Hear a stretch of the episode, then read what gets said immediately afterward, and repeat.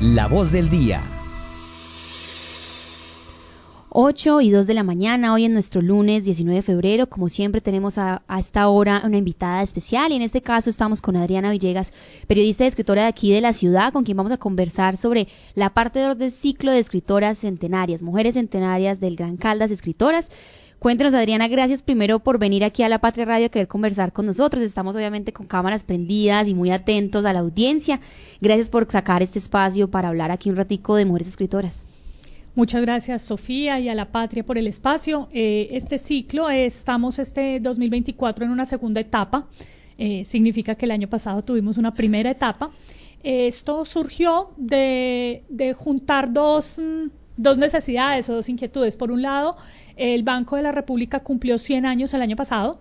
Y por otro lado, yo era una ciudadana, estudiante de doctorado, usuaria del Banco de la República. Todos los días iba al Banco de la República a investigar eh, mi tesis, que era sobre mujeres escritoras de Gran Caldas. En algún momento, eh, Ivonne Mendoza, que es la gerente de la, eh, de la sede cultural del Banco de la República acá en Manizales, me dijo, ¿por qué no hacemos algo juntas alrededor de los 100 años del banco y esa investigación que tú estás haciendo?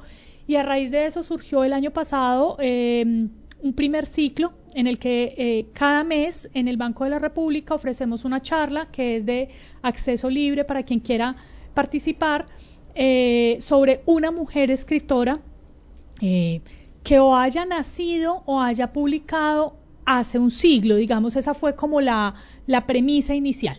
El año pasado eh, trabajamos con 10 escritoras, algunos nombres son conocidos, la mayoría son tan desconocidos que ni siquiera en Google aparece la foto de la, de la mujer de la que estamos hablando.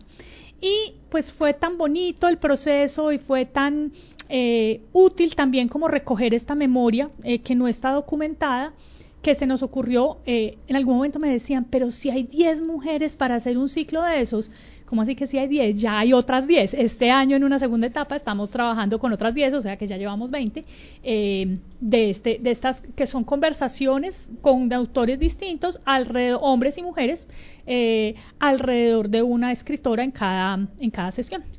Adriana, el año pasado usted explicaba esto porque estaba como en el, en el contexto de los 100 años. Este año, ¿cómo hizo entonces la selección de estas otras 10 mujeres? ¿O ya las tenía planeadas? ¿Ya eran estas? ¿O cuéntanos un poquito entonces de quiénes son este año, eh, pues de hecho vamos a empezar con una escritora que no es de hace 100 años, sino de hace 200, eh, María Martínez de Nícer. Eh, técnicamente ella no es del Gran Caldas, ella es sonsoneña, pero fue la primera mujer que habló sobre nuestro territorio. Es muy bonito porque ella se hizo soldada ella se, es, es, además muy llamativo que esa primera, ese primer relato que hay de, escrito por una mujer de este territorio, pues no sea íntimo, no sea de la familia, no sea de los hijos, no, es una mujer que se enrola en el ejército para combatir y recorre eh, Aguadas, Arma, Pácora, Salamina, entonces nos narra en sus diarios cómo, e, cómo ve ella Salamina, por ejemplo, eh, en el, en el, diario de ella es de los años 40 y 41, a partir de 1840 y 41.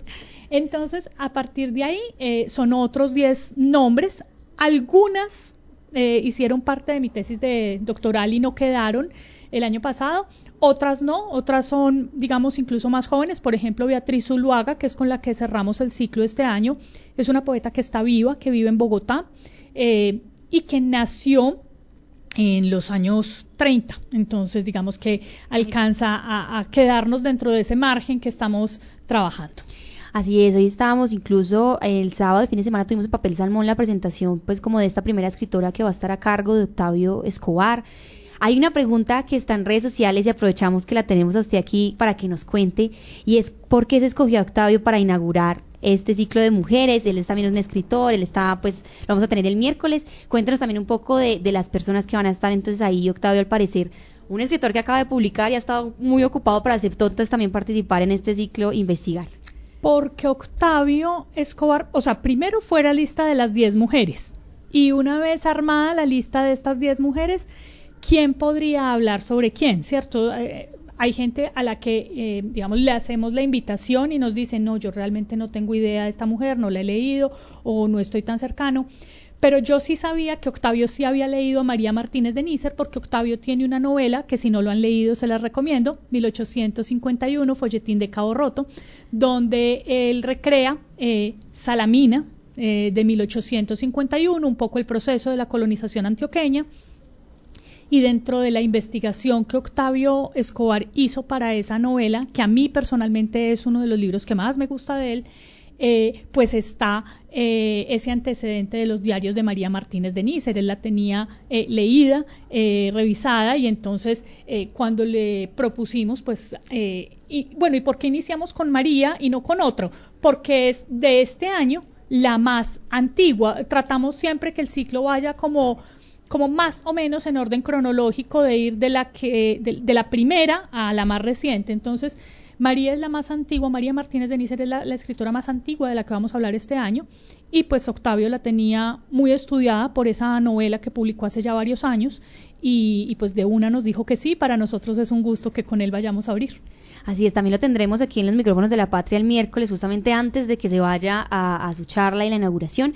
Y hay una pregunta porque el ciclo del año pasado tuvo también, era, es decir, es abierto al público, como usted lo menciona, cualquier persona podía asistir a esta conversación, pero también teníamos la presencia de estudiantes de colegios, eh, sobre todo mujeres niñas de la primaria. También estaba un proceso como de divulgación, es decir, como que esto quedara en la página web del Banco de la República, que las personas ya después, cuando buscaran precisamente el nombre de esta escritora en Google, pues no aparecía o no apareciera nada, sino que por lo menos apareciera la imagen, eh, la foto, ilustración y algo de información y de su obra. Entonces, hay como una pregunta también de la audiencia y es, ¿por qué es la o cuál es la pertinencia de que estos proyectos se estén haciendo en la divulgación de mujeres de hace más de 100 años, mujeres también actuales, mujeres que tal vez no fueron tan conocidas, eh, sabiendo que este mundo actual, pues por supuesto aquí hemos traído a escritores recientes, modernos y demás que están publicando, pero también entonces este trabajo de memoria y archivo que es este ciclo.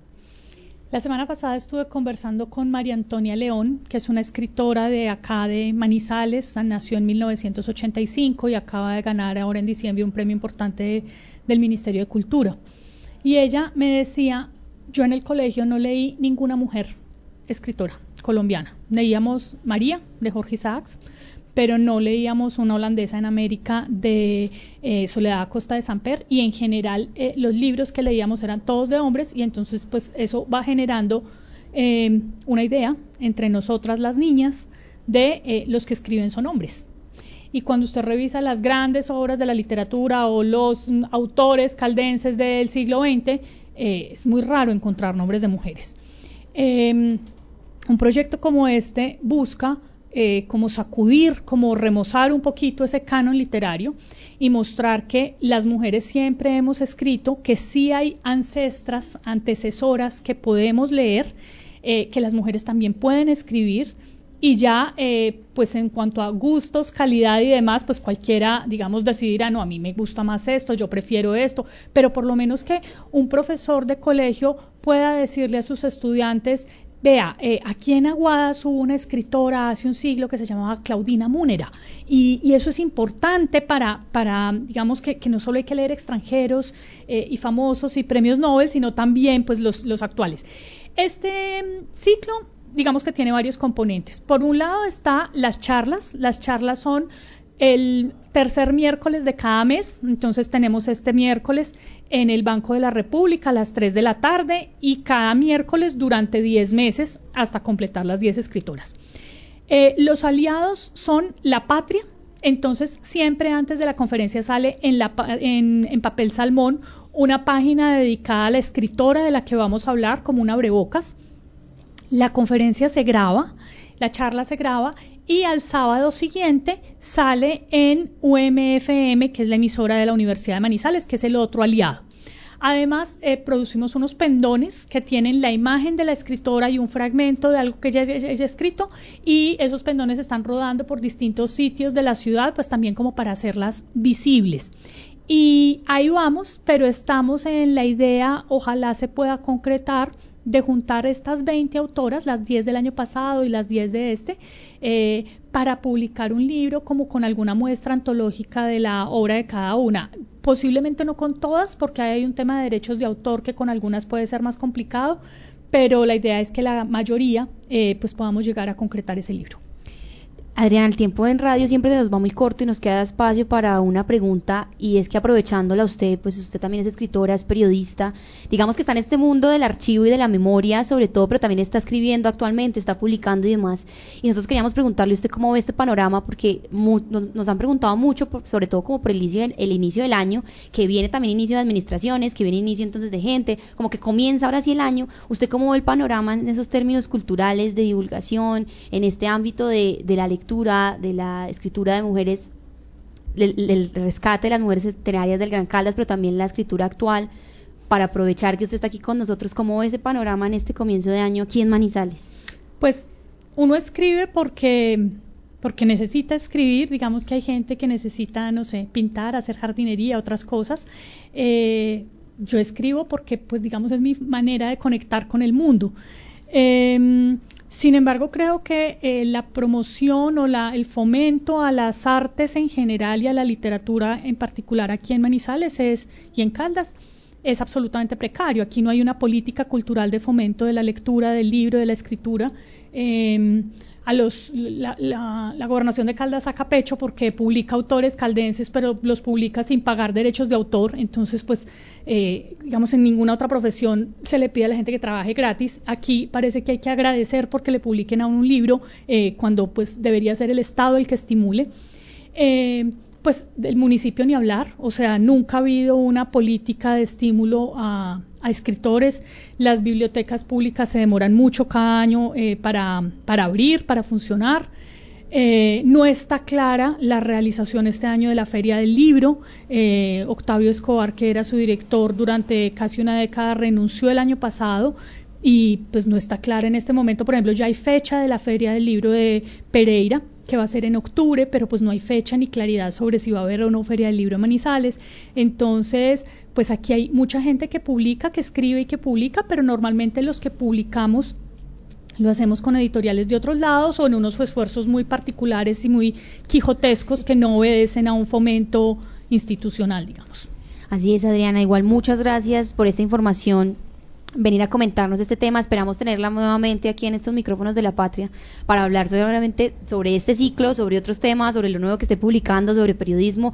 Muy bienvenida siempre y también entonces recordémosle a nuestra audiencia que este miércoles 3 de la tarde, las citas en el Banco de la República, vamos a iniciar esta parte 2 del ciclo. Recuerden que en lapatria.com también pueden ampliar esta información, sobre todo vamos a publicar como la programación para que quienes de pronto no alcanzaron, pues el sábado lo escuchen en radio, lo lean entonces antes, unos días antes en La Patria como tal, y que estemos atentos a esta divulgación. Adriana, muchas gracias. No sé si de pronto quiera finalizar con algo. Muchas gracias por invitarme a este espacio y como lo decías en las charlas, cabemos todos. Desde este año vamos a tener a las niñas de cuarto de primaria del Colegio Perpetuo Socorro de Manizales hasta muchos jubilados y gente que además es muy bonito porque algunos conocieron a las escritoras de las que hablamos, entonces eh, van familiares, van descendientes, entonces se forman unos diálogos muy interesantes incluso con el público, así que bienvenidos.